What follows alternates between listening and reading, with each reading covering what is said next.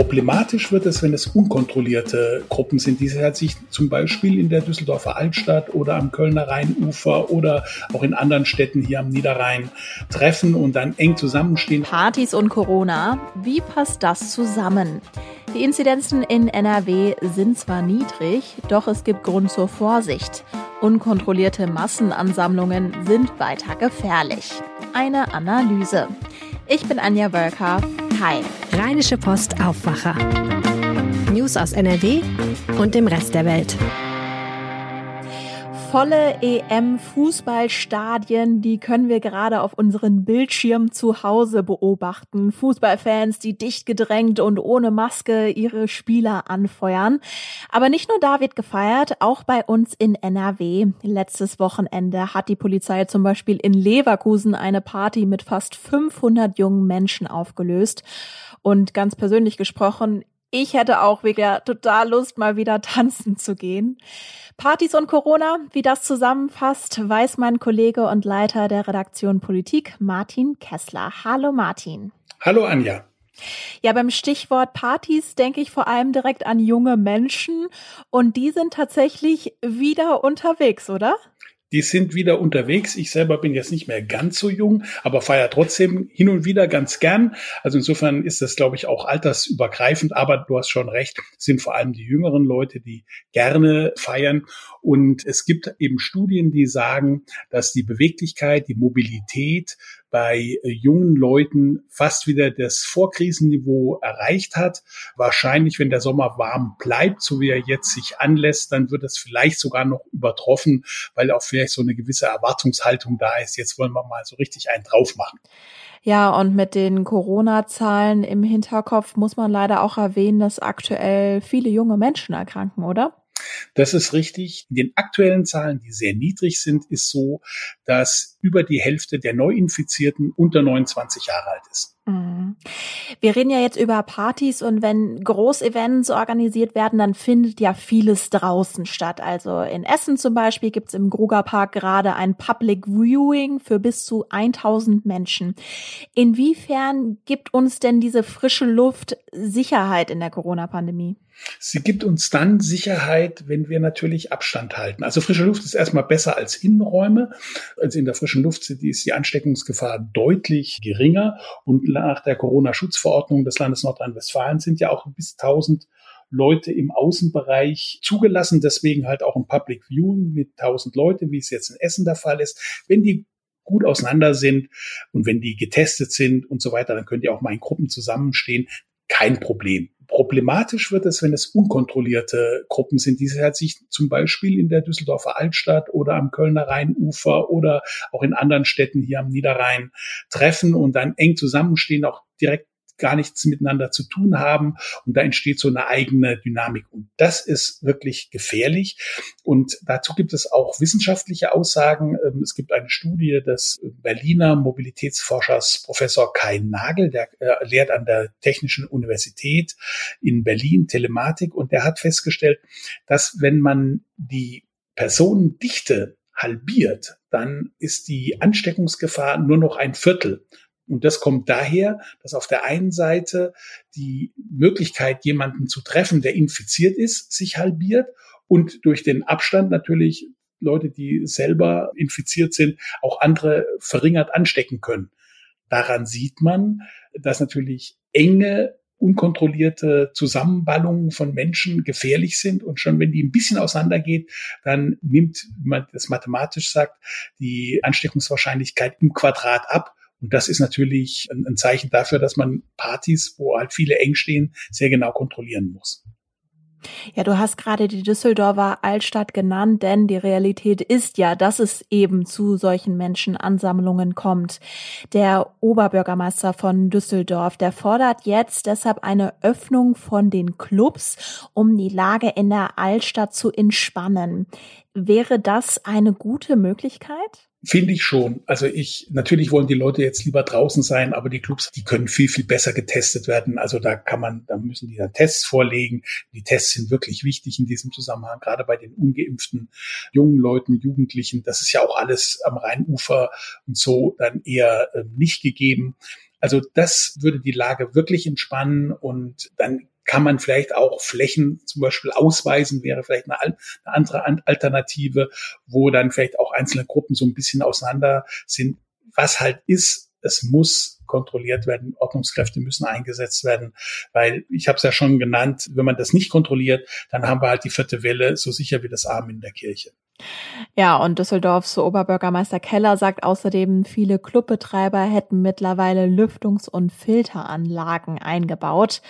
Aktuell plant das Land allerdings Clubs erst komplett ab dem 1. September zu öffnen, wenn die Inzidenz so weiter niedrig ist.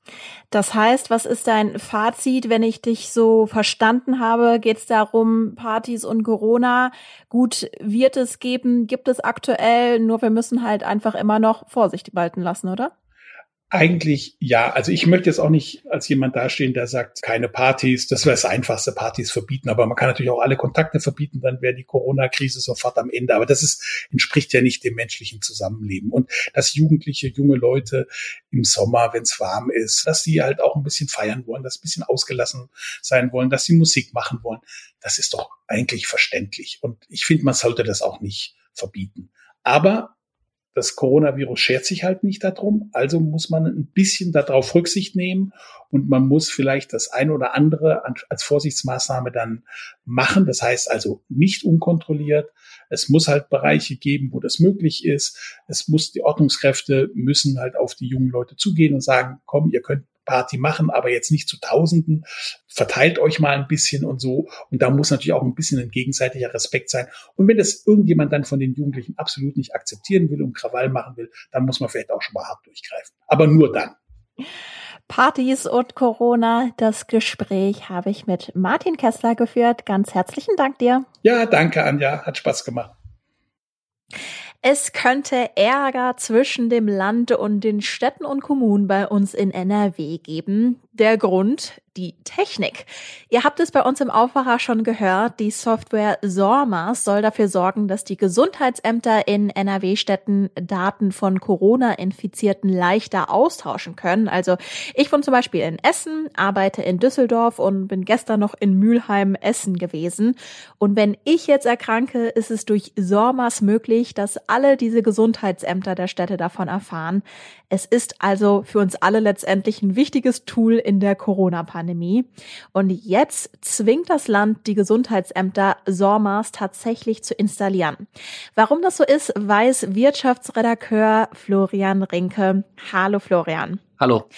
Nach deinen Worten setzt das Land jetzt auf Konfrontation und nicht mehr auf Kooperation. Was ist denn jetzt hier der Kern allen Übels?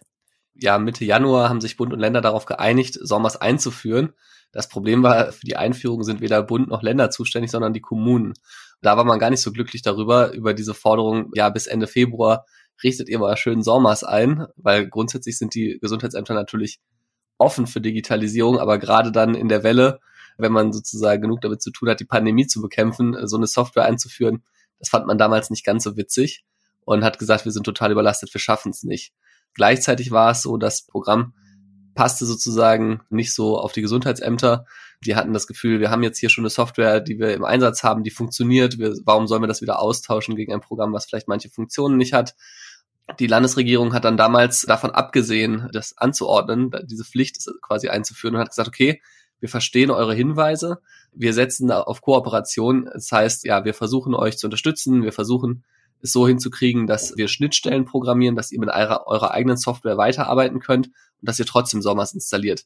Und man muss leider sagen, es hat sich wenig getan. Also es sind nur zehn Gesundheitsämter von 53 in NRW, die mit Sommers arbeiten und der Großteil arbeitet eben nicht damit. Und das ist natürlich jetzt in einer Situation, wo die Inzidenzen gerade so niedrig sind, eine sehr schlechte Entwicklung, weil gerade diese Zeit könnte man jetzt ja nutzen.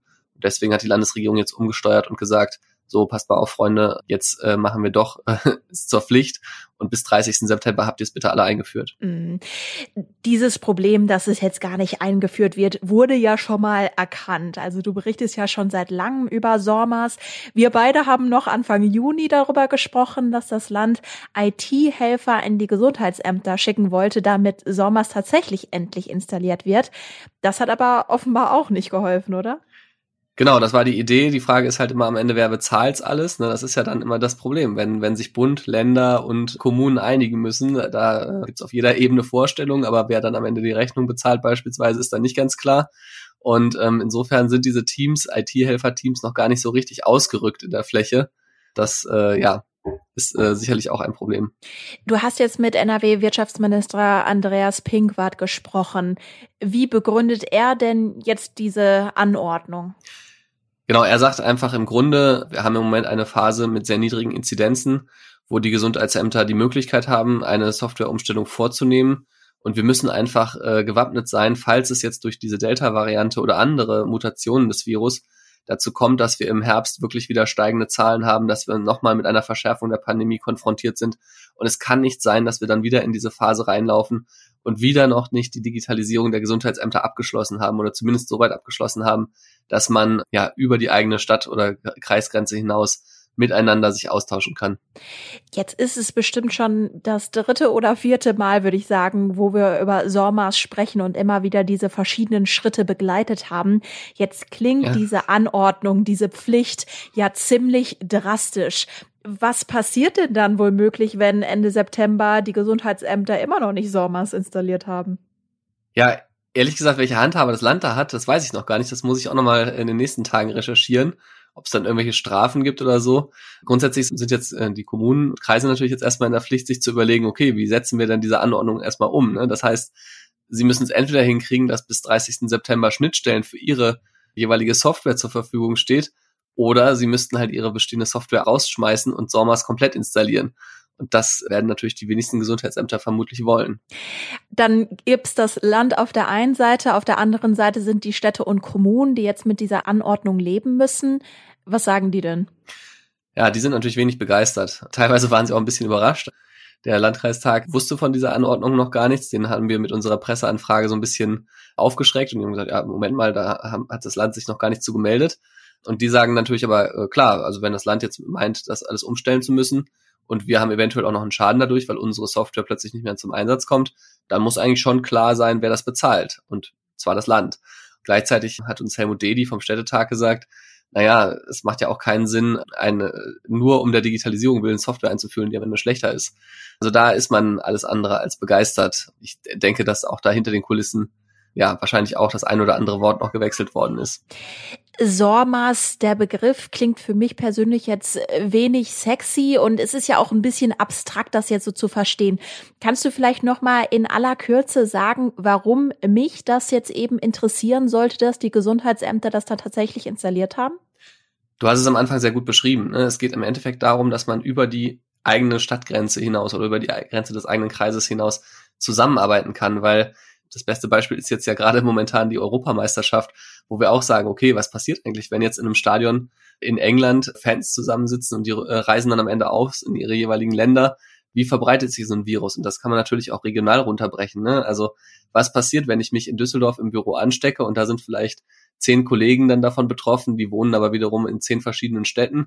Die treffen sich da wiederum mit anderen Leuten und die wiederum wohnen auch in anderen Städten. Das heißt, ja, man muss einfach sicherstellen, dass diese Infektionsketten, die sie ja eben auch nicht an Stadtgrenzen halt machen, auch von den Gesundheitsämtern nahtlos über die Grenzen hinweg verfolgt werden können, indem die Daten alle zur Verfügung stehen, und zwar allen Gesundheitsämtern, indem nicht jedes Gesundheitsamt eine eigene Fallakte anlegen muss, äh, den eigenen Fall erfassen muss, indem im Zweifelsfall sogar noch hin und her gefaxt werden muss, welcher Patient oder welcher Infizierte da jetzt gerade wo unter Quarantäne steht, welcher Infizierte da jetzt äh, welche Kontakte hatte. Also das kann diese Software halt einfach einfacher lösen. Ja, da bin ich jetzt mal gespannt, ob wir Ende September das nächste Mal darüber sprechen werden oder schon früher. Danke dir. Ja, ich, ich auch. Gerne. Und das sind die Meldungen aus der Landeshauptstadt von den Kollegen von Antenne Düsseldorf. Hi. Ja, schönen guten Tag. Ich bin Philipp Klees und das sind die Antenne Düsseldorf-Themen an diesem Donnerstag. Wird es auf den Straßen voller, in den Kantinen und in den Büros in Düsseldorf? Das sind Fragen, die ab heute wieder akut werden. Die Homeoffice-Pflicht endet, dennoch wird in vielen Unternehmen der Stadt weiter von zu Hause gearbeitet. In der Stadtverwaltung wird zum Beispiel noch etwa zur Hälfte aus dem Homeoffice gearbeitet. Nach und nach soll es aber wieder in die Büros gehen, da dort der Austausch mit persönlichem Kontakt besser funktioniere, heißt es von der Stadt. Große Firmen wie Henkel oder Vodafone rechnen damit, dass auch nach der Pandemie 40 bis 50 Prozent flexible Arbeitsformen genutzt werden. Das deckt sich auch mit den Ergebnissen einer Studie, die die DAK jetzt veröffentlicht hat. Die Mehrheit der Befragten in NRW will auch zukünftig die Hälfte der Zeit aus dem Homeoffice arbeiten.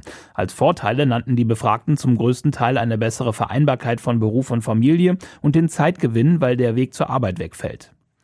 Zum Jahreswechsel soll es in Düsseldorf statt eines Silvesterfeuerwerks eine Drohnenshow geben. Aktueller Zwischenstand ist allerdings, das Projekt könnte in diesem Jahr noch nichts werden. Es droht an den Kosten zu scheitern. Ein bunt erleuchteter Silvesterhimmel, Drohnen, die Bilder in die Nacht zaubern, das Ganze begleitet von Musik, so hat sich die schwarz-grüne Ratsmehrheit den Jahreswechsel zumindest vorgestellt. Deswegen hat sie im März die Prüfung eines solchen Spektakels in Auftrag gegeben. Die Stadt hat daraufhin mit möglichen Anbietern gesprochen. Aus dem Rathaus heißt es jetzt, aktuell sieht es so aus, als sei das Projekt zu aufwendig und vor allem zu teuer. Noch ist die Drohnenshow nicht vom Tisch, allerdings sieht es im Moment eher nach einem Nein als nach einem Ja aus. Die Stadt greift den vielen Schaustellern in Düsseldorf weiter unter die Arme. Sie dürfen in der Innenstadt auch weiterhin ihre Buden und auch kleinere Karussells aufgebaut lassen, zunächst bis Ende Juli.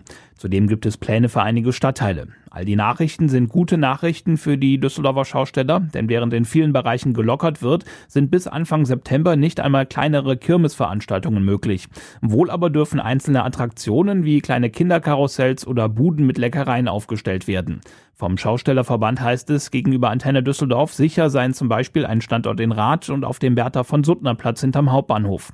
Die Schausteller hoffen außerdem, dass es Anfang Oktober eine Staufenplatzkirmes geben kann.